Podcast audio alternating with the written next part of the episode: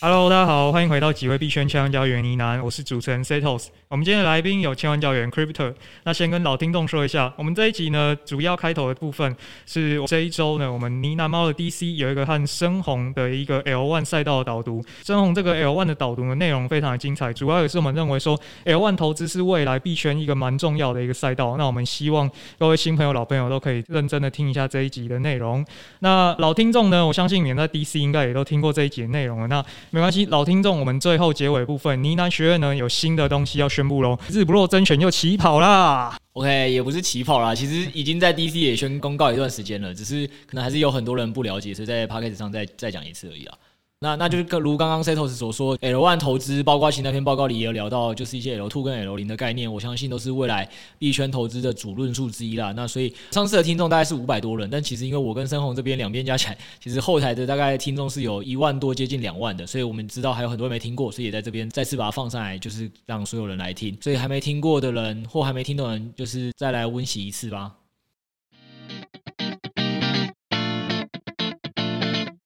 那大家要打开这个 PDF 档，那这个 L1 赛道是二十七页，蛮扎实的啦。那先来到第三页，第三页的前言有提到说，币圈的这个投资常常问到是不是估值太高，所以这边有一个很经典的一些举例啊，就是说比特币大家会对标黄金嘛，所以会用黄金的市值，或者说是 ARK 呢，他会去假设上每一间上市贵公司都去买比特币，很像现金这样子的配置，然后去算说，哦，那如果全世界上市公司如果都来买比特币的话，那比特币应该要被推到多少钱？那我想问一下，Crypto 认同这样的的算法吗？我觉得如森哥讲的啦，就是说，你刚才也讲了嘛，这东西就是假设。那所以假设的意思就是说，这个估法当然可以这样估嘛，就像我们在传统财经学上有各种的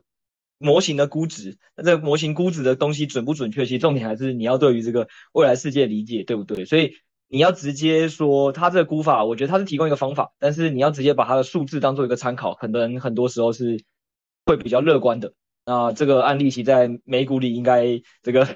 我也有看过，对对对。对，他上次他上次也是有一篇讲特斯拉的，我觉得它里面常常的数字会估得太乐观。虽然我对特斯拉也是蛮有信心的，但是光是每个公司对比特币配一趴还是两趴，那算起来就完全不一样。所以这个大家就看看就好。好，那。比较重要的是，这篇报告有写到，就是第三页哦，就就同一页啦。说团队希望说，这个有几个结论，希望大家可以学习，所以我们就直接到第四页看结论。好，那有这几个结论，好，有大概六大结论啊，所以我们来一个一个讲。好，那第一个是很多人说这个币市的牛熊周期是四年一循环，可不可以请 Crypto 跟另外一个来解释一下这个四年一循环是为什么是四年？那是不是真的还有这个循环？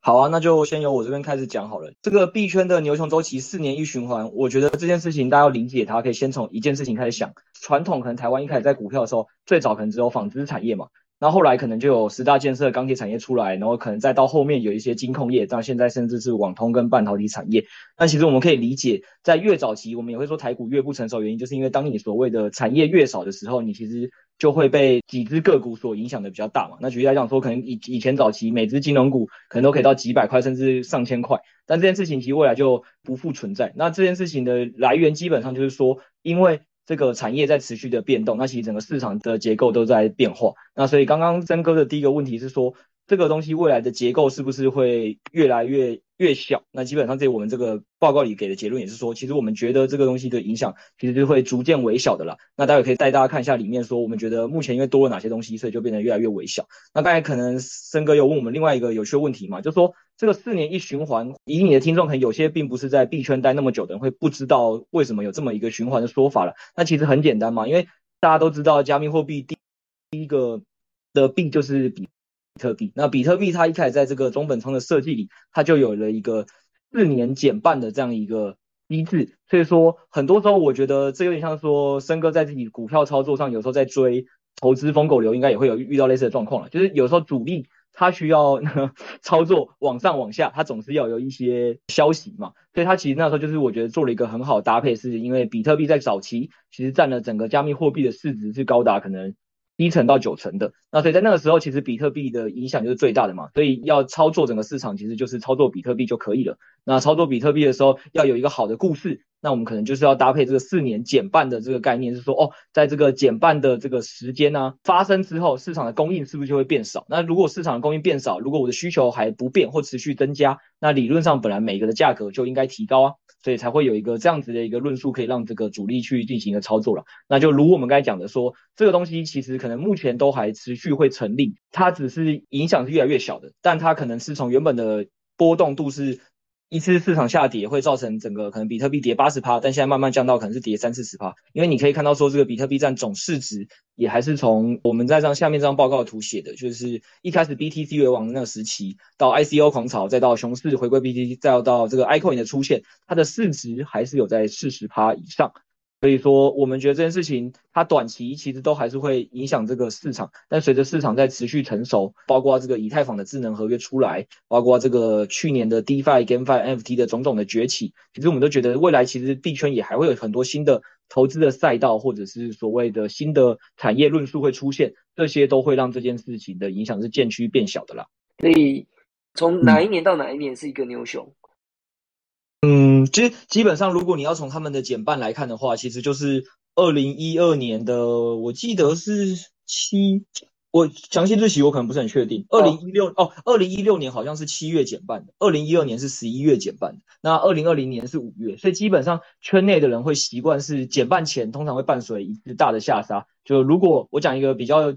前面可能大家没有印象，我讲一个比较近期的。二零二二零年的五月第三次减半，但它就在三一二那天会发生血洗，搭配美股垄断，所以其实还是我们刚才讲的说，过往其实主力很习惯在搭配一些各种事件的时候进行一个操作，然后再先把市场往下杀，杀完之后，它是不是就进入了一个我们现在事后看的一个低点，所以可能会从那个低点开始觉得说，哦，这个低点后面你就会看到这个比特币。持续的这个价格在往上涨，涨到后后来就是会有一个十倍、二十倍的幅度。那以什么时候作为一个结束？就是说，再到下一次可能又出现了一个大崩跌，就前前几次可能就会跌到七十八、八十趴，让你知道说，哦，市场已经跌下来，然后这个意义可能需要恢复到下一次创新高又要两年、三年。所以过往的四年减半的概念是这么来的啦。那包括其实这一次很多人就会在市场上讨论的点说，比特币还有没有四年减半影响这么大？有一个原因也包括你在问的这个问题，就是说。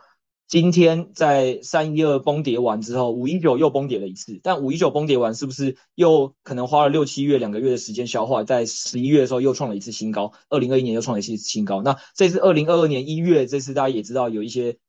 美股也在杀，在杀完的过程里，就是可能币圈又有一个比较大跌幅。那二零二二年会不会这一次可能又像二零二一或二零二零，就是说为过去是跌完了，就可能需要花两三年涨上来，但是现在可能是下去跌下去了。实际上，可能当年度就有机会再创新高，这件事情是市场上目前大家都在观察的。我想也没有人敢说结论了。对，所以这件事情就是，如果问我来讲，我对于我了解这件事后，我会怎么进行操作？就是我们今天有聊过嘛，就是我的做法会是在减半周期这件事情会当做我一个警讯的指标，当这个每一次的崩跌过后。它已经市场上上涨了蛮长一段时间，这长的一段时间可能是指一年以上的时候，我就会开始比较谨慎小心，会觉得说是不是该在我的这个资产部位上进行相对比较保守一点调节资金水位的一个操作。那其实这个逻辑也跟其实股票圈蛮多人不是都会进行什么呃破某些线的时候，他们会进行一个自己资金水位的调节。我觉得这逻辑是差不多的，它就是一个警讯的指标。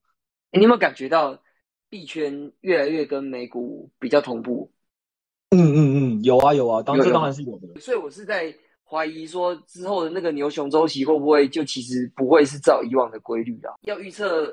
股市是非常非常难的，就有一大派是觉得不可能预测了，那有一派是认为可以透过总金数据，根据最新总金数据的调整，然后去去有一些剧本的预测。所以在币圈又跟股市联动，那我就。我就觉得，哎，那以前的这个四年一次是不是就不太准？这样，因为我是很怀疑会准的。嗯，我我 那听起来听起来，你是觉得说你还是会参考？那就是说，如果过去的这个四年一次的牛熊周期，如果告诉你要熊了，那你就等于是当一个参考，要小心就对了，是这样吗？对，就是就是，我觉得这东西就是我的部位上会可能保守一点。我我其实这件事情前面上我的跟你的想法绝对是一致的，就是。市场上是不可能有人有办法预测市场的。我们大部分的状态都是说，哎，市场发生了一个新的讯号出来的时候，我们现在在当下应该如何做决策而已。所以，所以对于我来讲，我也不觉得这个东西是一一个要一百趴参考的。那只是说，可能我是风险相对更趋避的人，因为像比如说森哥，你是会做疯狗流的嘛，所以就是每个人的流派不一样而已啦。所以我觉得说，对于我来讲，我会可能会花。更多的比例注意这个指标，但实际上可能对你来讲，就像你讲的，其实跟美股越来越联动，有可能呢、啊。那是不是其实真的这件事情也随着各各个国家机构投资人进来后，让加密市场更成熟？其实我们过去追随这个四年一周期是一个刻舟求剑，也是有可能的。对对对，讲得非常好。好，好，那下一个 L one 的价值，哦，它很容易是良性循环，就是使用者用的越多，它就变得越有价值。然后大家就会去买这个币吗？还是可以解释一下这个结论吗？嗯，嗯哦，我们解释一下这个，因为可能光大家对网络效应这个名词就不太知道是什么意思。那我们简单讲一下说，说这个其实是在这个 Web 二点零世界的时候，其实就出现了一个名词。它在讲的意思就是在讲说，当某一个产品它的使用者越来越多的时候，它反而会帮这个产品直接进行增值。也就是说，大家可以想象，FB 或我们这里报告举的 Line。原本一开始的时候可能就没有人要用，那这个产品就会死。但这个产品当它有一亿人的时候，其实它就会变得比原本更有价值。当两亿的人的时候，就会更有价值，因为这里面的人随着他在这里使用，那就会对每一个使用者来讲，这里面的产品都会变得愈加增值。那这件事情为什么在我们这个公链报告里要突然跟大家提网络效应这个东西？哦，原理就是大家可以想想，目前可能你会知道的比较知名的系统开发，可能我我以手机为例的。就是 iOS 系统跟这个 Android 两个系统嘛，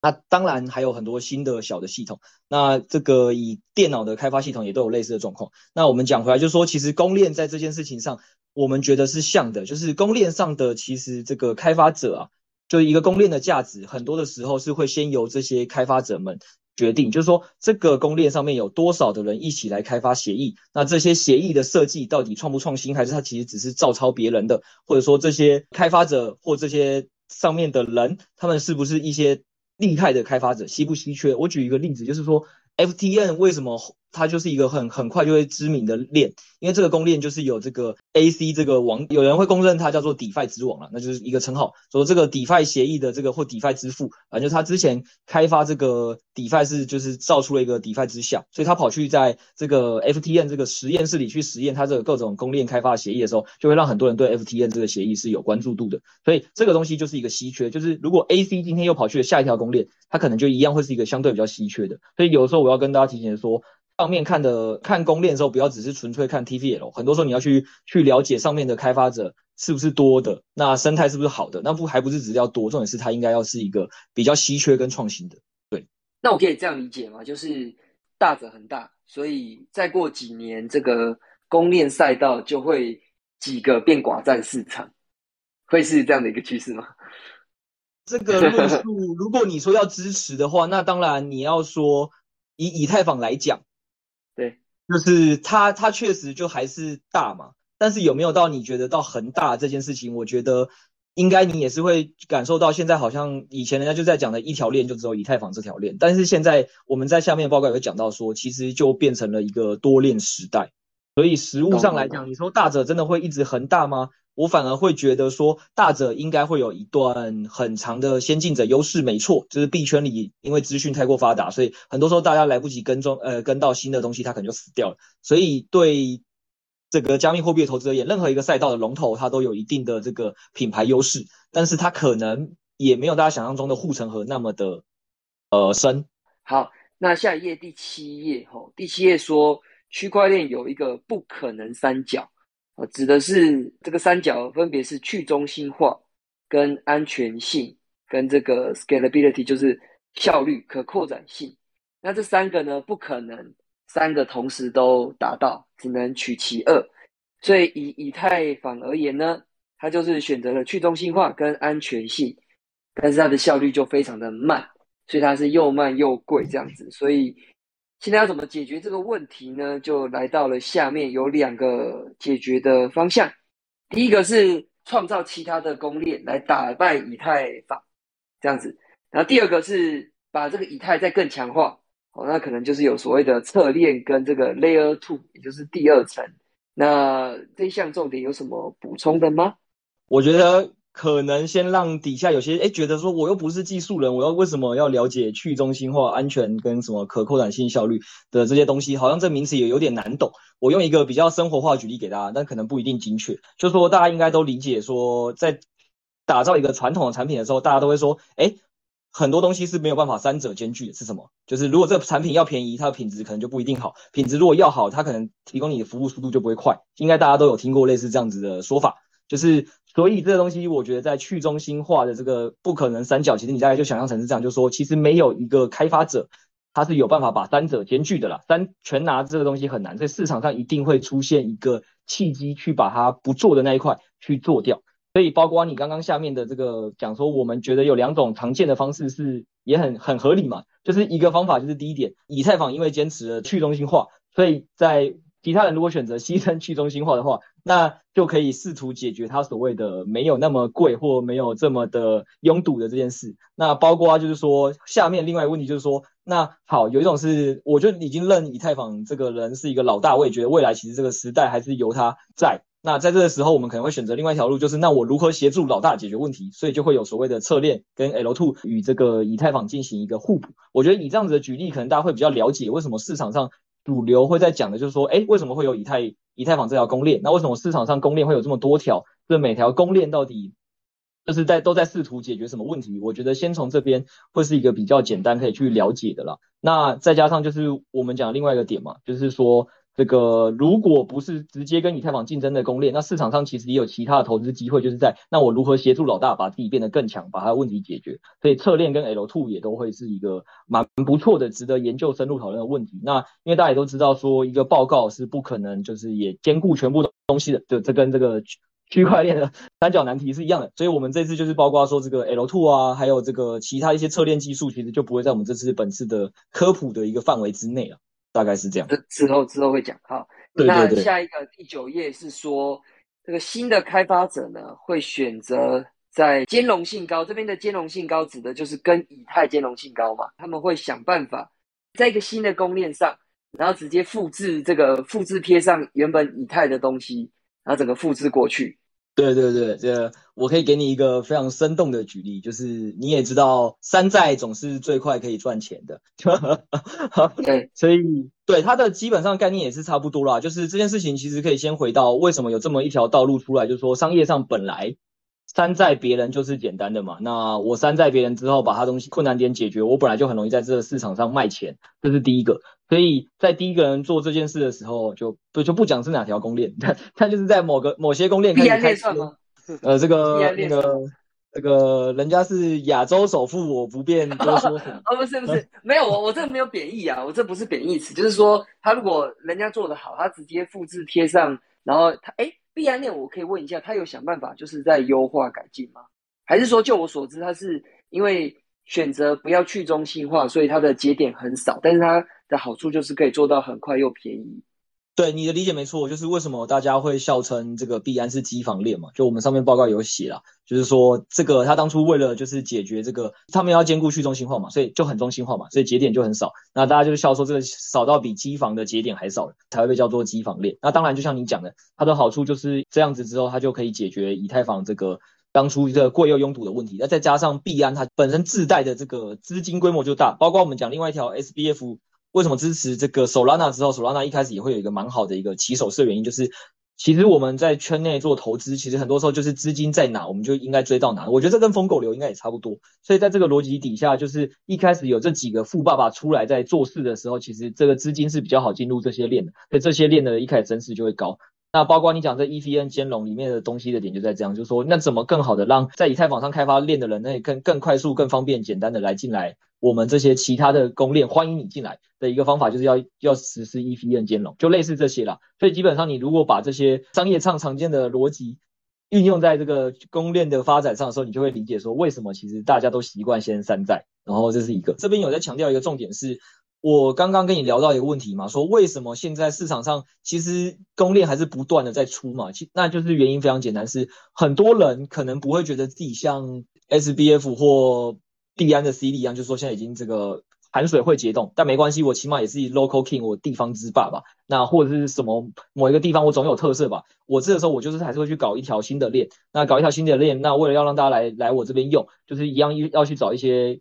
其他地方知名的开发者进来。那找他进来方法，可能就是我们上面举例的，会用生态系基金扶持方法，就是发他奖励，让他过来这边一起大家赚钱。那这也是为什么其实目前。很多公链上的协议也都会几乎在很多新兴的链上出现原因啦，因为哪里有钱发，他们其实有的可能也就会过去。那这样抄来抄去，不是大家也都没有护城河？对啊，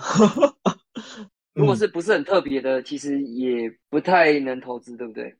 对，所以我觉得这就是为什么我们需要做研究的原因啦。就是我们其实，在报告后面就会写嘛，就 甚至是我们会说哪些链其实我们已经长期不看好了，然后再包括哪些链其实我们知道。市场上也都是说它有特色，我这边可以举啦，这个可能大家没有机会看到的，是我们后来也有研究 Terra 这个链，算是一个蛮知名的链。那 Terra 很有名的就是包两个主要重点，一个它是韩韩国帮，所以是一个纯韩国的 local 发展的链。那另外一个点就是说，这个链上的设计确实都很精妙，然后他们也强调一个虚实整合，所以听起来就是很特殊吧，跟其他你听到其他链的复制贴上不一样。但实际上就是六 A 哥去深入研究后发现，它那个虚实整合呢，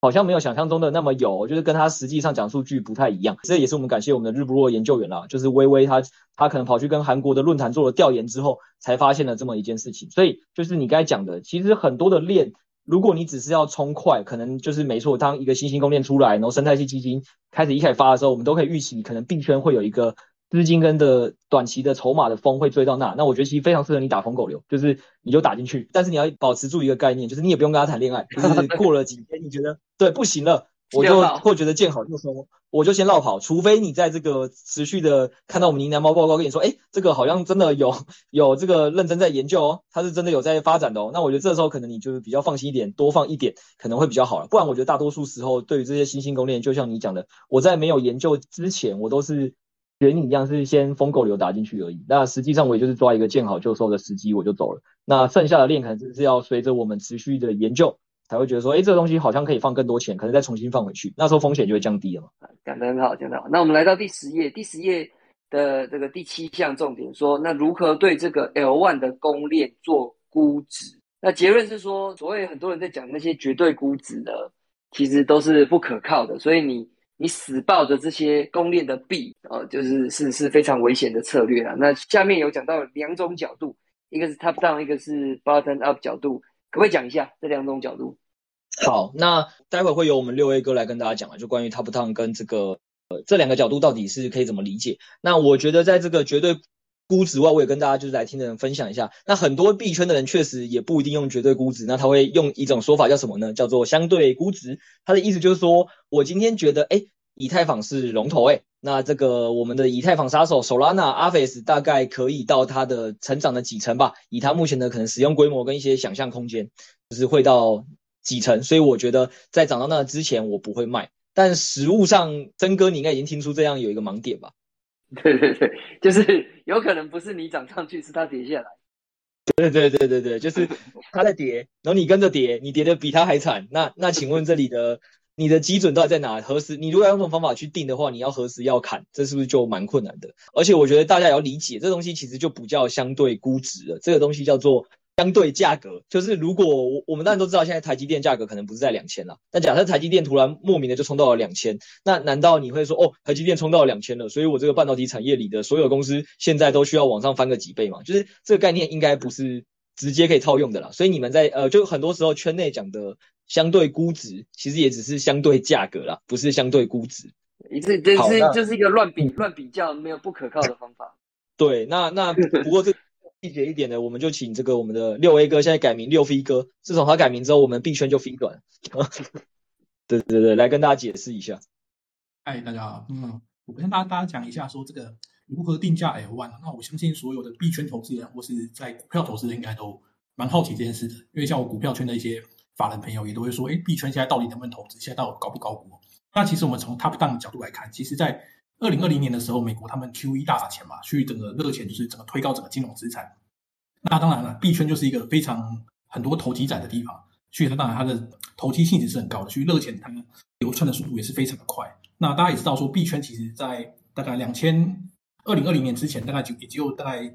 几个头部项目而已。对，所以意思说现在钱超级多，但是可以稍微可以看的项目可能就只有那几个。那这样是不是代表说那些钱只会分配到那几个？你不钱比较会难留到一些比较一些稍微低小一点的，比较一些前前瞻性又更低的那个项目上？那也就代表说，我们这边举举个例子啊，假设币圈的总金额大概一百亿啊，对，那大概大概实际大概不止这样，对。但是目前的话，只有大概一百个项目可以投，那是不是平均每个项目大概只可以分到大概市值一亿元？对。那如果我们相信投资币圈，都相信币圈呢会逐渐成长嘛，对不对？那假设币圈呢逐渐成长了，再过几年之后，币圈的总市值来到一千亿美金，但当时的项目哦，因为已经发展比较成熟了。不只是有现在公链，可能各个什么上面 DeFi 啊、NFT 啊，或是更多虚实整合的项目，项目可能来到五千个，这样平均每个项目分到的可能就只剩下五千万市值。所以可以可以看到说，我们币圈成市值成长的可能是五倍，但是呢，你项目的市值可能就是腰斩。对，所以呢，这意味着说，就算市场我们就看好整个加密货币市场成长，但是这不能直接把他说，哎，那以太坊不会倒，去以太坊会跟着币圈总市值一起成长。我我认为这个论述这样子推的话，其实是比较危险的。现在是热钱太多，然后项目太少，会有这种就是可能现在是超高超高估值的风险。那嗯，从 bottom up 的角度来看的话，我们来看一下说，如果我们平常投资股票，如果以基本面派的来看的话，基本上你一定是用一些就是 valuation 的方式，可能是用本益比来看。本益比的概念大概就是说，你预计赚你预期它赚多少钱，然后再乘上一个估值乘数。那估值乘数呢，可能把它想象成是。成长性的一个推算的一个倍数啊，然后会回推说，哎，那大概说这这公公司大概可以值多少钱？那或者是传统教科书会有一些就 DCF 折现，但是呢，通常连投资股票都不会用 DCF 折现，因为当你实际操作做过 DCF 折现，这公司你会发现，只要更改一个参数，比如说你中指稍微一调，你的那个估值会天差地远，去连股票用 DCF 来估的话，就会非常危险。那如果就是我们可能会看到有一些就是。人可能会会算一些说，哎，各个公链啊，它可能一些盈余啊，未来开始成长性多少？用这些来算的话，我觉得也是相对危险的，因为连股票都比较不会用 DCF 来估。那如果套用在币圈，会是更危险的方式哦。因为第一个币圈的话，刚才前面讲的，现在竞合还有那个护城河都相当不明显，所以这个光你的 EPS 这一块，就是赚的钱这块，就是非常不稳定的。那还有它的权值的是算是估值倍数，对，因为大家知道币圈的那个成长的。经历的时间太短了，市场没有办法给他一个比较相对合理的估值倍数。因为当非常多变数合在一起的时候，你用 bottom 的角度来来估，你只要一个变数偏差一点点，你最后的最终估值都会偏差很多。所以我觉得就是综上所述啊，不管从 top down 或是 bottom up 来看，现在帮币圈这些币价做一个估值的话，然后用这个进行操作的话，我觉得是相对比较具有风险性的。那当然，我们后面报告大家会讲说，那这样的话，那币圈是不是就不能投资？那我们有什么方法可以应对这个这个地方啊？啊，大概是这样。那看一下 Crypto 这边有没有要补充的。反正我听起来就是现在是没办法估值嘛，不管你从什么角度啊，所以既然没办法估值，它跌到很低，跌到你跌破眼镜的低都是有可能的。所以你你去死抱它就非常危险，因为你觉得这边很低，有可能你买下去还有可能再被腰斩，再被腰斩，再被腰斩。好，大概结论就是这样了。那我们来到下一页，第十二页，可以讲到说，所以什么东西会驱使必涨？通常就是。有一个我们讲论述啊啊，论述就是一个故事，一个题材哦，就哎，这个是可能是有搞头这样子，然后他就大家如果买单这个故事的话，他就会就会去追买，让它涨。接下来就说，呃，呢喃猫认为呢，L 零跟 L two 会是个机会，那可不可以讲一下 L 零跟 L two 是什么啊？因为我们刚刚前面都讲 L one 嘛，那 L 零 L two 是什么？然后为什么他们是机会？好，我觉得在。举例 L 零跟 L two 给大家之前，我们也先把前面的东西再简单讲解一下。说，其实我相信大家就算不是币圈人，也都理解啦，就是说，不是只有新的转变跟论述会驱动这个资金涌入某些个股。举例来讲，有的时候最近夯那个五 G，最近夯电动车的时候。那时候的五 G 的那可能是 ETF 或者是这个电动车 ETF，它也是会涨。所以实际上就是说，在任何一个资金的市场，它本来投资就是需要再投资一个想象跟一个未来。那这包括 Tesla 都算嘛。所以这件事情只是在币圈是一个更常见、更被放大的一个效应。所以可能才更多人会说，哎，币圈的波动太大，或者是泡沫太多。那好，所以但是因为我们都知道了说，其实。论述就是会影响资金驱动的。那所以我们才在聊说，哎，那我们觉得下一个的论述可能假设不是只有 L one 的话，是不是有其他东西可以谈？那其实我们上上面已经有简单的讲过了一下了，就是关于一个产业演变东西。那我现在再重新举一个好懂案例给大家听。大家有没有一想象过一件事？假如说今天你不是在台湾哦，就是台湾一开始现现在已经国一国三，大家都知道，在没有国一国三这个被开发出来前，是不是政府通常第一条说，哎，我需要开通一个南到北的国道，我就会去开了一个国一。然后国一开完之后，呃，觉得后来发现不太够了，所以后来可能就再去开了一个国三。那可能之后可能还有什么国五之类的，就陆续的这样开。但你在开的过程，生活应该会发现说，有一个东西就比较可惜，因为在你这一开始设计的时候，是不是它其实这国道之间是无法互相的交流任何的上面的资讯的或价值的，对对对，所以这个时候可能就会大家会开始出现了一种第一种论述是说，哎，那是不是就需要横向的国道 去把它串联起来？那这件事情就跟跨链这种感觉是有点像的，就是说，那现在从一个。飞神的以太坊这条链到现在有一个多链，那现在多链的时代下，是不是其实有一个横向的跨链可以把它串起来，是一个未来需要的一种投资的方向？所以其实之前有一阵子也很常封跨链的这个投资。那现在讲回来，L 零跟 L two 其实概念是差不多的，是。其实现在，如果我们在一开始规划的时候，就我们已经有这种先先前的经验，我们就知道说，那我是不是在一开始规划这个国道的时候，我就要让它是不要是先一条一条国道被盖好了，然后再横向去连这个东西，其实在整个设计规划上就没那么好。那这时候 L L 零这个概念就出现了，是未来我觉得还会出现很多的新型的国道或新型的协议。这些东西，其实它在开发上的时候，如果我在一开始就共用一个同样的开发的一个方式或模组，它其实在未来的开发上会是更简便、更快速的。所以，也就在这个产业这样子逐步演变的过程中，就是说，未来有更多的链，它可能在一开始就知道说，我需要跟其他链做一个资讯跟价值的交换。那我是不是一开始就要去找那种是可以在拿这一套开发套件去开发的时候，未来我的链的东西就不不再需要这么麻烦的跨链，我可以直接去做一个互通。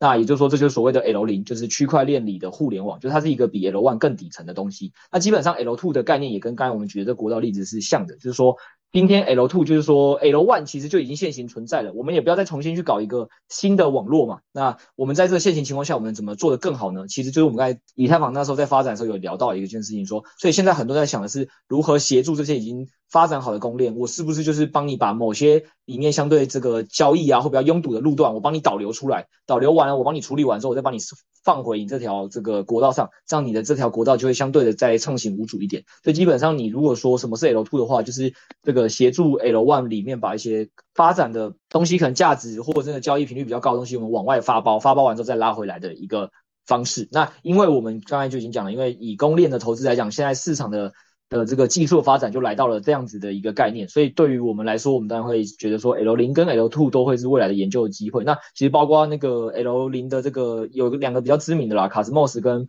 波卡的这两个协议，其实六 A 哥这一周就我们第三周的三面的这个报告，其实也刚研究完，呃，这个 L 零是蛮有趣的。啊，我大概理解一下，就是说 L one。就是你这边第十二页嘛，比如说 L one 就是这个，就是 Solana、SOL 跟 Avex 这些都属于 L one 的赛道，也就是说，它跟以太链是属于他们自己自成一格的高速公路。然后，但是后来发现这些以太链跟 Solana 跟 Avex 他们要互相沟通很困难，所以呢，我们就想到了，哦，那我要有一个叫 L 零的东西是共同开发的。模组啊，你们要去开发 L one 的链，都用我这个 L 零的模组开发，以后要沟通就比较好沟通了。我就像那个叫什么捷运啊，捷运，因为我们以前是 蓝线跟那个红线，后来木栅线用不同系统，就沟通上就会坏掉，所以一开始就要用同一个系统去开发，这样以后在沟通上就不会有问题。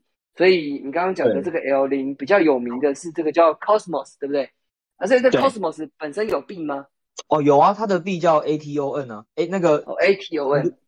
对，森哥，你千万不要听完直接就要疯狗啊、哦！不会，不会，不会，不会，因为我这个我有听过，反正 ATON 就是属于这个 Cosmos 这个 L 零的币，然后用这个 Cosmos L 零的模组去开发 L one 的公链，像是什么？有哪些？比较有名的就是 Terra 链啊，就是我们刚才在讲的那个 Terra 链。那包括这个最近超级杯很那个，大家应该都知道有个也蛮有名的，就是这个 Crypto.com，它也是用这个 Cosmos 来开发的。OK OK，所以就是刚刚讲的 Terra 跟这个的 Crypto.com 这两个就是由 Cosmos 这个 L 零去去去开发出的 L one 这样子。然后另外一个比较有名的 L 零就是这个 Polkadot 这样子，它的币叫做 DOT 嘛，对不对？对，好，对，所以这大概就讲完 L 零了。那 L two 你刚刚也讲了嘛，所以说因为 L one 呢，就是一开始我们区块链发展的这最早期的历史，然后后来发现说，反正使用的人太多了，所以这高速公路都变得有点挤，所以就才会有这些 L 零跟 L two 延伸出来的一些想法。那呃，你们认为这是接下来的机会？大概是这样子。嗯，所以那现在来到第十三页，第十三页你下面有一些。图表哦，可以讲一下这些走势图吗？嗯，没有问题。然后这也是六飞哥的心血，所以我让六飞哥来跟大家解释，他当初是这个图想呈现意义是什么？对，我们可以看一下这个图哦。那这个图画一的部分，第一个就是左上角就是以太币嘛。那一的话，这代表它第一个，第一个就是上面有讲了，它是第一个智能合约平台。那它所以到时候 DeFi 新闻就直接崛起过程。但是呢，后来前面有提到，像是币安链发现，哎，大家都觉得这这个以太太贵了。这 gas gas fee 超级高，随便一转可能就好几块美金。那我们是不是可以用更便宜的方式达到呢？去用币安链，他们就开发一个就是币安智能链。去看到下面这张图，到第二的部分就是 BNB，它突然就是开发完之后，大家觉得，哎，以太坊之前因为它的那个大家都使用它，所以它涨很多。那现在币安链比它便宜，那是不是也能涨呢？所以可是币安链也是后来就狂涨。那之后像是以太坊杀手的 Solana 跟 Avalanche 也想说，哎，那我们的技术又比这个 BSC 还强。团队也很顶尖的，那将是不是也可以打败他呢？或者是说，哎，那我们是不是抢抢到一些 market share？所以他们也开发了。那当时那时候市场觉得一定是这样看嘛，说哦，之前 BNB 开发一个 BSC 这么去中心化，都可以涨那么多了。那 Avalanche 跟 Solana 团队又比他强，那是不是也可以涨？所以看到那个三的部分就是 Solana 跟 Avalanche，就是后后面就这里补涨一段。所以它等于说就有点就是呃故事性、题材性会这样跟跟着往上。那到最后末端的时候，有有几个是写四的嘛，对不对？四的话，就刚才前面有讲说。因为大家的开发者，因为像 Solana 啊、阿巴隆区啊，可能都有一些早期的开发者已经卡位卡好了。那你今天是一个新的开发者，你怎么办呢？你去跟人家卡那个，当然就是肉比较少嘛。那我今天是不是要布局一些新的，对他们来讲相对有机会？所以他们会找一些新兴公链去，对，所以像是的这几个都是一些新兴的公链。然后在他们比如说有一些重大的生态系基金补助的时候，或是一些重大的上面的协议的发布的时候，他们很常会爆冲一根，就是大家会想要过去。不管是开发者开发过去吧，然后他们有一些生态系奖励，吸引到一些投机者或是撸羊毛的那种，就去撸那个矿，撸头矿，所以他大家会转冲过去，一波波冲过去，会造成他就是很很快这样往上，但是可能热度一过，没就会看到像第四点的话，他们的上去的速度很快，但是震荡往下速度也是很快，所以他们这种是比较新兴的，就是冲第一个，然后之后可能会就是快速的就是往下陨落这样，这大概是这样一二三四这个这个。那我听起来就是反正有一个新的故事。然后大家买单就去给他疯狗流嘛，然后看可不可以赌一波 FOMO 的上涨，但如果不行了，或是就就赶快停损，大概是这样。没错没错，所以说变成说币圈这个变化其实是非常快的，因为以前我们是投资股票的，对，但币圈就是消息要追得更紧，对。好好，所以这边就是来到第十四页，十四页就是说未来觉得有机会的是有写了三个嘛，要么是第一个是 L two，第二个是。是 L one，但是它很不一样，很有特色的 L one。那第三个就是 L 零。那这部分呢，就是在之后的报告应该是有机会讲。那我们看到第十五页哈，第十五页里面就讲到几个知名的 L one。那这边有列了一些东西啊，你可以看到，如果翻到第十五、十六、十七页，这边有一大堆 L one 的介绍啊。那各位可以看一下。那最重要的，要不要讲一下这个 Solana？好啊，那就一样由我讲就好。就确实这边我们只是放了大部分知名的公链的简单一些介绍，给之前可能对这个公链不这么了解的人，让知道一下相关的故事啊，也没有写得太复杂。那讲一下 Solana，我所想讲原因是，应该大家都知道，算是蛮知名的以太坊杀手。一个最早就是 BSC 嘛，那另外一个就是 Solana 嘛。那我们刚才前面也讲了，就是有这个 SBF 的加持。那照顾一下 森哥的那个粉丝，可能有人呃也不知道 SBF 是谁了，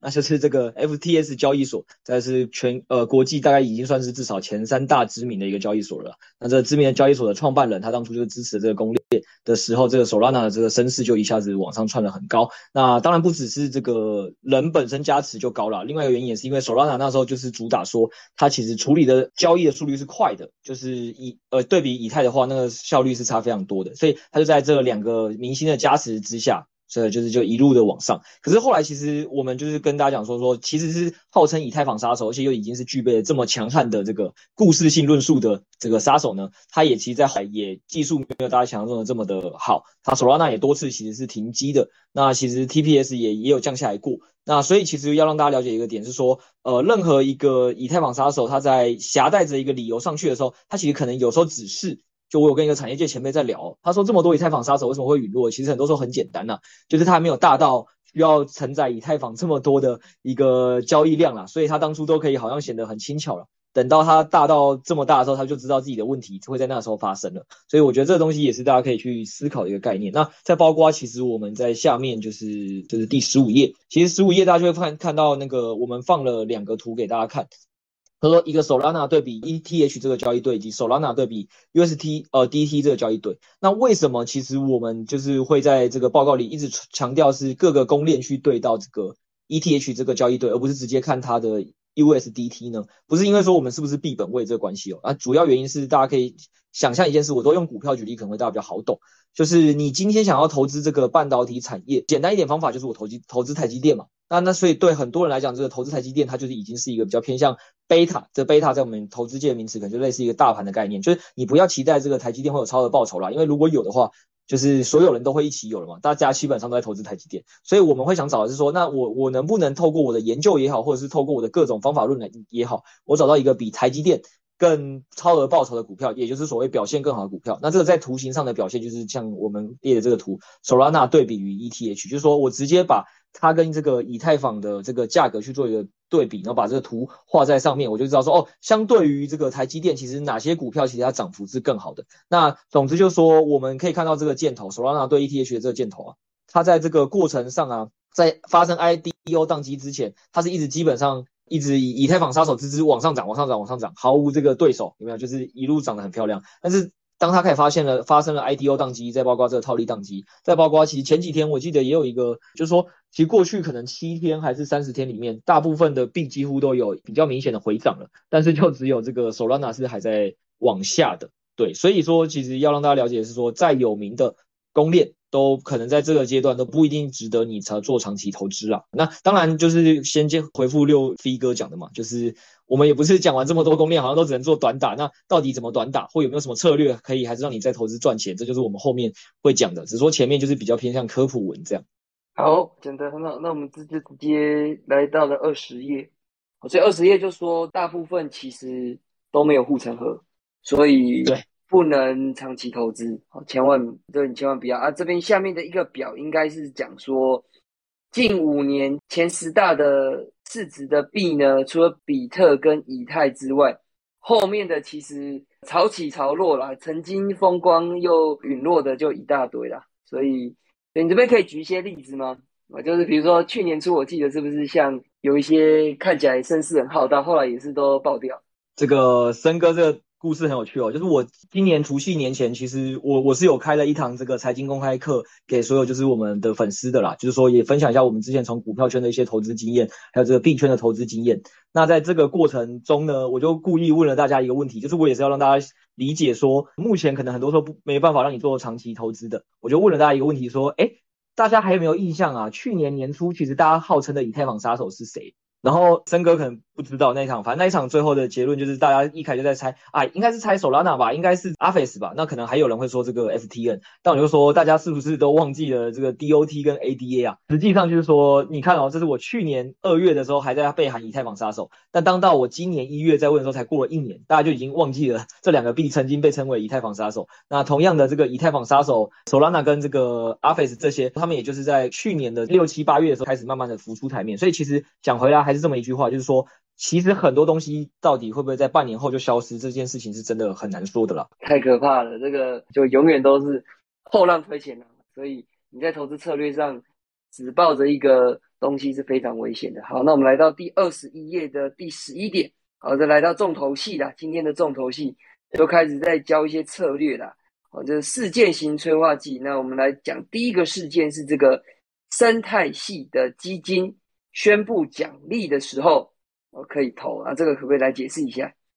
好啊，这个逻辑意思就差不多了，就是说，刚才我们上面其实有跟大家讲了嘛，说你如果了解说，大部分的公链一开始为了要让自己这个声势突然被看见，那一个新兴公链要出来，最简单的方法就是我就发补贴嘛，就跟任何一个市场我想要让你看见钱，我要一直狂砸行销预算是一样。所以在发补贴这件事情上，他的做法就是他会宣布说，我有个生态系的基金的奖励。那这个奖励办法就是说，哎，任何的协议在我这边开发或一些知名的协议，你如果来这边进驻，我会额外给你多少的一个行销预算。对，大概就是这样的逻辑。所以在这个前提底下，所以我们才会说，其实如果你了解这件事，那追逐生态系基金宣布的奖励，它其实就是一个很简单可以拿到超过以太坊，就我们下面的东西全部都对对比以太坊，就是拿到超额报酬的一个方法，就包括上面放的 Aves、Luna、One、ROS 这些，全部都是在宣布生态系基金奖励之后，你可以看到它都会有一个小波段可以去做操作，所以到时候蛮有趣的，蛮有趣的是。就算没有内线的人，哦，就是你新闻一出来，这个生态系他说他要推出什么奖励计划，那你再去追，哦，虽然他第一根一定会冲上去嘛，那你第一根去追，都还是有肉吃啊。对啊，其实我可以也分享一下为什么会有这个一个现象啊。这个现象很简单，就是说。大家都知道币圈的这个更新的速度啊，跟这个资金追逐热点速度真的太快了，所以快到你说有没有需要到内线？当然有内线一定涨得更快，但其实就算没有内线，今天第一个新闻发出来之后，大家可以想象为什么？可能是我今天下班很累了，我根本就没有滑各种的这个币圈的新闻，或者说我今天跟朋友去吃个饭。那你当然就错过了嘛，所以实务上为什么才会说币圈里很长一句话来，就是说有些有价值的快讯，可能在投资上是一个最低风险但最好赚的一种策略。当然这这件事情你就要跟得很紧了。那其实这也回归到说，为什么我们之前六飞哥之前工作就是在做这个掰赛专门在服务高资产顾客的嘛？为什么高资产顾客需要付我们服务费来做这件事的原因就很简单，因为他自己可能平常有自己的生活要顾，有自己的事业要顾，就没有空自己去看这么多产业的股票，所以他透过我们这些可能有专职在哪些股票或哪些机会比较常出现的，那我们在第一时间发现了，因为我们的二十四小时在注意这个，我们就去投资。那其实在这个时候，本来胜率就会比别人高啦。那这个 Setos 其实也有举了一个蛮有名的例子啊，他说这个时代就是一个注意力的战争啊，谁的注意力被被吸走，其实另外一边的机会就没了，大概就是这样。所以为什么会没有内线一样有机会赚钱？我觉得是蛮合理的啦。但要发现这些东西，可能在呢喃猫里面就会第一时间跟我们讲嘛，对不对？哎，因为我们平常在做股票。我也我也没时间去一直盯这种东西啊，所以反正我就刷呢喃猫。那、啊、如果你们有发现到什么这个事件的话，你马上就 BC 里面就会有快报嘛。对，森哥可能不知道，就是除了你进驻有了一个深红聊聊版这个很有名的版以外，我们其实这个版里也有另外一个是非常受大家喜欢的版，叫做 Setos 噜噜噜版。这个 Setos 它就是一个非常喜欢去把各个协议发出来的行销预算给那个撸羊毛的人。我解释一下“撸羊毛”这个词啊，可能有些你的粉丝没有听过，意思就是说他他之前我们刚不有讲 Terra 链吗？Terra 链有一个 Anchor 协议，反正他就是给你的这个稳定币放贷，就说你把美金存放进去，他就给你二十趴年化。这应该在传统的世界是无法想象。那其实就算在大部分的中心化交易所或其他协议也给不了这么好。那完全可以理解这个东西钱怎么来，就是他们直接在补贴。那补贴总有用完的一天，所以在补贴快用完前，六 A 哥跟 Setos 就有在我们群内发布说，哎，好像钱快用完了，那可能自己就先逃了。然后逃完之后呢，这个 Setos 在那个公链又马上宣布说，哎，我们又决定要增发四千五百万的这个奖金去来做补贴。Setos 马上直接在那个专区发文说，哎，大家一起去撸爸爸喽，谢谢爸爸。那个那个那个创的赌浪啊，他说谢谢赌浪，对对对，所以就是、哦、这本来就是我们会做的一件事啊，对啊对啊，你、哦、也欢迎可以去 Setos 撸撸，好，反正反正他那个频道就是会。帮跟我们讲，就是哪边有补贴可以去去去拿他的补贴，这样子，大概是这个意思。对对对。然后第二个事件啊，那下一页第二十二页的事件二是说，当有一个公链的生态系啊，里面有一个很重要的代币，要如果上大的交易所，那我们 我们就赶快去买这个公链的币，那有机会有一段涨幅。你可以对这这这三个图大概解释一下吗？这基本上三个图一开概念也一样，就是说我们完全都是希望找到相对于以太坊有阿法的策略，所以包括这个 Aves 对以太坊的交易对，Solana 对以太坊的交易对，跟 Luna 对以太坊的交易对。那这三个交易对以图的概念是这样，那我们上面在放的那些星星啊，到底是什么意思？就是说大家可以理解一件事情，就是我们刚才在最前面有跟大家讲，你要评估一个公链它发展的好不好，某种程度上其实大家都会去看你的生态系的。主要的链是不是受到了大家的认可嘛？你懂我意思，就是说我今天重点可能在扶植，或者是我们这里面很好的一个合作伙伴，这个开发者是在其他的地方一开始没有的。那他如果今天他自己开发者的这个币啊上了这个主流交易所，那是不是可以某种程度上代表说，哦，原本你看好的一间台湾的小公司，它确实发展的很好，发展到最后，它就是跑去了这个美国 IPO 了，那肯定会受到更多的大资金的青睐嘛。那在这个状态下呢，它这个生态系的币本身就会涨。那不止这个生态系的币会涨，还有一个什么样的概念呢？就是说这个币孵化的这个公链基本上也都会跟着涨。所以在这个情况下，对我们来讲，它也是一个事件，就是说今天只要看到这些公链生态系的指标线代币。一开始上市所谓的头部交易所，就是我们刚才讲的这个像美国 IPO 的时候，那这头部交易所，我的我们这边定义是三个啦，要么你是 Coinbase，要么你是 Binance，要么你是这个 FTS 这三个交易所。那其实它在第一次上币的时候，其实你可以看到这些图，他们都是有一段蛮不错的段，就跟你说其实不太需要内线一样可以赚钱一样，所以是蛮适合打风口的。对对，对，蛮好的。而且你这边的结论是还提供了一个是说，现在有三个公链，一个是 FTM，一个是 One，ONE，一个是 Aurora。那反正三个里面的代币还没有上，对不对？所以到时候上了的话，我们就可以去买这三个公链币。嗯，对，就是可以去做啦。我觉得这个东西就是，呃，它还有可能会是输，没错。但是就是这我们投资讲求是风暴比嘛，风险小报酬高，所以我都会愿意去试啊。顶多就是挂一个停损单，之后没有赚这一波就就没事。这个一样会在低那包里面提醒我们嘛，对不对？嗯、对对对，会会会，当然当然这个。非常是工作任重道远这样，好，不过讲讲回来，这件事情是我这个也要，我们也不能鞠躬啦，就是这这件事情，我要感谢我们顾问 Benson 啦，因为这个也是我们在我们的报告，其实每周报告写完之后，我们是会出给他们看的。那他们其实我们几个顾问就会针对我们报告，每周我们会开一个 meeting，告诉我们说，诶，他觉得哪些东西可搞不好可以试试。那以这个东西，就是我们给他报告的时候，他说他自己可能会去想要做这样的策略，然后跟我们讲。那我们讲完之后，我们也就是马上去做了研究，发现这个策略确实可行，所以我们也是蛮感谢我们的顾问啊。对对对。咚咚咚，好好，很棒。那最后一个第二十三页说，所以这个 L one 呢，刚刚看起来是这个好的 L one，其实是少的，然后烂的 L one，或者说后面会烂掉 L one 是一大堆的，所以我们就做多看好的，做空看坏的，好，大概是这样子。这边的表格是有举到，就是看起来是一堆烂的币嘛，所以就直接空它嘛。对，不过。这些的详细操作，我待会一样请六 A 哥讲，因为他自己本身是比较喜欢做这个策略的，而、啊、我做的比较少。不过在做这个策略前，就是跟大家分享前，我觉得先让大家理解说，我们所谓的看衰这些币的意思是，我举个例子给大家听，大家可能会听过台湾或美国都会有一些已经上市上柜公司，我们叫它僵尸公司，就是它已经上市上柜，那曾经辉煌过，但它这个产业可能走下坡了，或它某个业务就不行了，失去竞争力了，但它又不愿意。就是下市的情况下，就会有很多这样子的公司是挂在上面的。那这种公司，它其实本来业务就已经慢慢的发展越来越不受市场青睐，它当然价格也都涨的几率是偏低的啦。所以说我们这边列的很多，只是说它的这个涨，不是说它不会涨，只是说它相对以太坊通常不是那么的会涨。所以如果你今天要让你这个投资的时候风险降的更低，那就是你可以去放空他们，然后就是再买以太坊。那这样子的好处就是说，如果今天像前一阵子出现那个一月的大崩跌，以太坊跌了也是四五十趴的时候，其实因为你有做空了这些币，这些币通常会跌得更惨，搞不好你还会因此就是损失没那么大，或甚至你因此获利被 cover。那上涨的时候，通常以太坊或其他你看好的币也会涨赢他们，所以这个时候你去做的话，也会获得一个。一定的报酬，所以它就是一个风险可以降低，但是报酬会拉高的一种策略。那详细的操作方法，我觉得就请这个六飞哥来跟大家分享。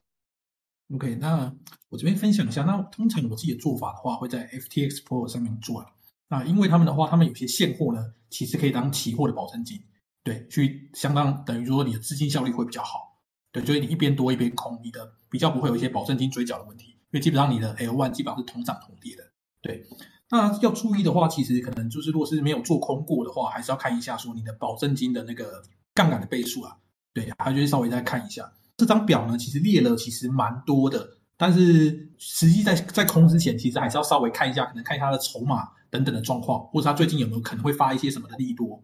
对，像那个 AXS 它上面那个那个 Round 币，它其实最近就有一些利多，可能就有一些催化剂的东西，那这种可能就要避免去去空它，尽量选。真的是比较老币，像是那个 EOS，基本上就是刚才前面讲的，去年那时候以太坊杀手可能是 ADA，然后是波卡，那这个其实是二零一七年、二零一八年的以太坊杀手，那已经没有人记得了。那现在基本上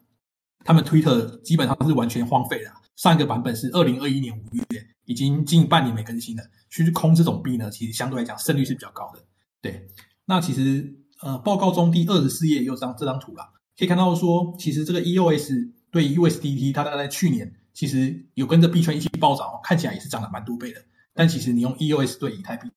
这个这个交易度来看，它其实是直接是大幅被以太币给吊打。所以这时候你如果是做空 EOS 做多以太币的话，就会赚到蛮大一堆超额、哦。反正它就很烂嘛，它就超对对对，它就跌爆了嘛。对，所以空空的时候还是要选一下。对，可能看一下 Twitter 啊，最近有没有更新什么等等的，或是。其实我这个策略蛮有兴趣的，因为就我的理解，这里面有很多泡沫啊，有很多烂东西嘛。所以如果找到这些烂东西放空，理论上应该是蛮能对你做多的东西做避险。凭你的概念就是这样嘛？诶，对啊，因为做因为好好的币其实相对来讲可能也比较贵啊，但是烂的币呢，一看就知道它相对来讲是比较不好的。啊，那你说实做方法就是在那个现在比较方便的是在。FTX Pro 这个交易所，去它里面有很多这种币的期货，然后继续放空这样。对。然后我蛮好奇的就是说，哎，是不是放空的时候常常反而还有利息可以赚，就所谓的资金费率？对，但是这个时候也要看当时的资金费率状况。那资金费率可能算一算，可能年化也有个呃七八趴吗？如果是普通的情况下的话，那七八趴在币圈可能很少了，但在台股来讲就蛮多的。就是说。这个币假设做多的人比做空的人还要多的话，那做空的人会拿到做多的人的一些利息，他有一些利息可以赚。他不仅做空下跌可以赚，他还可以拿到做多人会给他一些利息。我我理解是这样，对对对，好好好，好，那今天的报告就这样子啦。耶！Yeah, 我们刚刚听完这个很精彩 L one 导读了，那我想请问 Crypto，我要怎么样才可以加入这个日不落研究员呢？OK，感谢 Setos 一个中医老梗。那耶，Yeah, 不要再学，不要再学蛇丸了。其实这个日不落研究计划，老老听众都知道啦，是十二月底的时候，我们是有先用问卷挑十题的方式让大家进来。那所以那个时候第一批三十个人就进来了。那我们那时候就有讲说，我们会知道说，有些人可能后来研究时间比较忙，或有些人可能跟不上。那其实，在这个时候，其实我们就是会启动一个换血机制，让未来更多的新进的听众会进来。那所以，其实我们本次就是预计会招募三位再进来了。那其实这段时间，随着呢喃猫的发售，也确实很多的人都来私讯粉专说他想进日不落实习。那我们其实也有一个管道，就是说我们现在在 DC 那边是有一个群友投稿专区，只要你在群友投稿专区那边分享你自己对投资跟研究的想法，那你写完之后，其实很多日不落研究员以及我还有六 A 这些人，我们都会去看。只要我们觉得，哎。感觉你分享东西有自己的独特观点，很有想法，那其实我们就会从中挑选三位，其实把你们邀进来。所以大家如果想要参加的话，就赶快去群友投稿吧。最后也是跟大家分享一件事情，就是如果你自己本身是还有想要进呢喃猫群的，那因为我们预计这一周会进行可能是短期的最后的合拍，以及可能一个白单的发放。那之后我们就要先把新进来的这些人的社群的凝聚弄好之后，可能再过几个月才会进行下一次的。合拍，所以如果你还有想要进猫群的，可能你就是要密切关注我们的讯息，以及关注我们的白单发放的一些条件的审核，然后积极的参与，不然你可能就要直接去 OpenSea 上拉了。大家可以回想一件事情，我们目前因为作为一个商业类 Podcast，其实大家如果在这个搜寻要学习的管道的话，基本上其实你应该就是 YT，你大概就会看到脑哥，那 Podcast 的地方大概就是会看到我们或宝博，那再来就是文章，你可能其实就会像刚才讲的小贾雷斯基、Benson 这些。大佬都会看到，那其实这也是大家会在我们这一次的这个呢喃猫的过程里都会看到的啊，就是这些人都已经成为了我们的合作伙伴。我们就是在做事情，就是我我们把所有新手一开始在学习的时候可能会接触的几个管道，我们现在一起。联合的去做合作，那包括未来，其实我们跟小贾跟老哥这两个就是我们一个策略联盟的麻吉，我们就已经讲好说，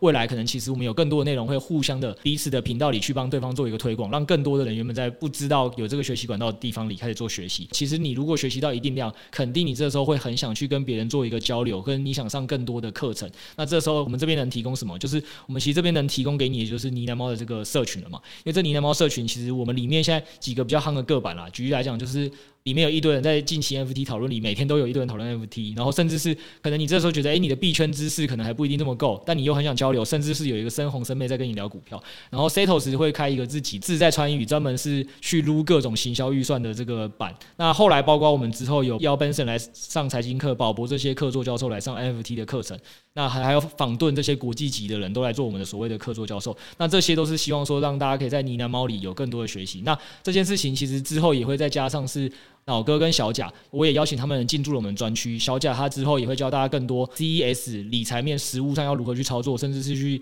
跟很多的那个项目方进行 ANA 的采访。对，那这些东西你可能都学习完之后，哎，你其实整个对加密货币，我相信这个过程其实大家都经历过了。就是一开始的时候，可能你是只是好奇，你想学，后来你可能发现，哎，这里可能真的是产业上的变迁是快的，技术是快的，甚至可能有时候报酬是好的。虽然现在可能是熊市感觉不到，但其实在这个过程里，如果随着你越来越相信这个加密货币的这个世界，你会想要配置越来越多加密资产的时候，你这时候就会出现的下一个状况就是，你可能。会想要配置更多的钱在里面，那你如果要配置在更多钱在里面，你可能就会需要更稳健的投资策略，或你需要做一个更深度的交流、正反的讨论。那这个时候，其实就是我们一个三猫的社群会提供给你的是，因为我们的每一篇的这个三猫的报告，其实都是经过日不落的研究社群，它经过一周的正反讨论，还有很多的事前研究，然后还有一个专职的政治研究员去核对完哪些东西可能相对比较好操作的前提下，然后包括 Setos 现在 Cosmos 那一篇，就是你还拍了一个操作的教学，从如何钱包买币，再到如何鬼楼梯其实全部看完之后，你就可能会更清楚了解。那这些东西都是当你在资产到一个更上面的时候，其实你可能就会需要去进行的一个比较深度的学习。那对于我来来讲，这件事情可能类比的就是一个已经准备见习硕班的人，他们在发的这些报告的东西，你每周都在读 paper，就是你其实是每周在读 paper，然后在了解说，哦，原来更上面可能更专业的这个传统的法币机构的投资人，他是怎么进行投资、怎么进行研究的，你去进行一个学习，然后甚至开始进行实作，然后跟里面有同样想法的人进行交流。那大家可能这时候会想到一个问题是，最近很常在我们社群里会聊嘛。他说：“哎，可是现在的一猫或三猫可能都是二十几或六十几万。这件事情其实第二点是，大家可以先想哦，市场上为什么会让这个猫价目前是这个价格？这件事情很大攸关就是这个市场投入加密资产的人的部位跟资产的比例。如果你觉得这个东西对你来讲太贵，就是他们投入的量是比你大的。我我什么意思？我举个例子哦，这时候是你想。”如果今天你没有付一命猫之前，你可能在中心化交易所，你大概知道的最高的利息放贷，在我们圈内可能讲的就是 FTS 的八趴一万以内，然后包括现在 CRO 可能有一个十趴到十二趴，当然就有一些相应的条件了。是是是，对对对。可是像你在这个行销专区里面，你可能就会跟大家讲说，哦，现在可能顶峰有一个十五十六趴的无风险的，那或者是什么 Anchor 有一个二十趴的，那甚至是我们最近出的一些其他报告，可能有二十三趴、二十四趴的一些无风险的套利，甚至四十趴的机会嘛。那大家可以想象一件事情。就是今天，我从一个以前不知道这些资讯的人，我的可能币圈的投资可能就是八趴十趴的绩效的话，到现在我可能因为光知道这些资讯，我就可以把我的绩效提升到二十趴到四十趴。那你所多赚来的这些钱，就是你这只为了学习这个知识，或你为了获得这个资讯，你付出的这个猫的成本，就是你一个衡量值不值得的一个概念嘛？因为你想，如果我今天要付二十万，然后买了这一只猫，那我提升了十趴。这个报酬率的话，那代表什么？我一开始本金如果在加密资产有两百万，那我是不是就会愿意做这件事？当然这只是一个举例啦，因为其实我们里面的策略更多了，不是只有只有提升到二十趴、三十趴、四十趴的嘛。所以重点是我要跟大家提醒一件事情是，大家会觉得这个猫价贵或不贵，其实那可能只是在你主观上，因为你的资金的部位目前是这样，但是市场会存在这价值，就代表。他是有一个人，就是有这个需求，所以才会在那边做这件事情。那我们也举另外一个例子，可以给大家听的，就是说，其实像那时候我跟申红在进行导读的时候，就有一个人直接边听我的导读，就直接在 OS 上买了三只猫嘛，六十几万嘛，就是生妹嘛。对对对，生妹就直接留言说，哎，边听读书会边觉得不错，就买了三只猫。那你觉得生妹这个大家应该也知道，他就是申红的家人，然后其实你看他 YT 也知道他是有一定自己投资的想法跟概念的人，他会无聊去买三只猫吗？就是他今天会觉得是花这六十万便宜的原因，就代表说他的资产部位里可能会觉得付出这六十万，但他后来会获得的投资报酬的绩效提升是超过这六十万，所以他当然愿意付这个，而且毫不犹豫的就直接拉了三只嘛，然后还说他之后可能会慢慢凑到九只，所以这件事情其实回归到这，就是一个报告有没有价值，一个 podcast 有没有价值，其实重点并不在于他是谁，而是。它对于你的意义在哪？就是它到底提升了你的多少的报酬，提升了你资产规模是多少？这些东西其实才会是市价为什么存在着这么一个价值的一个原因。大概就是这样。好，那今天节目就时间就差不多到这边了。那我们感谢这一周跟我们一起导读的申哥。那我们感谢 Cryptor。那今天的节目就到这边喽。我们下次见，拜拜，拜拜。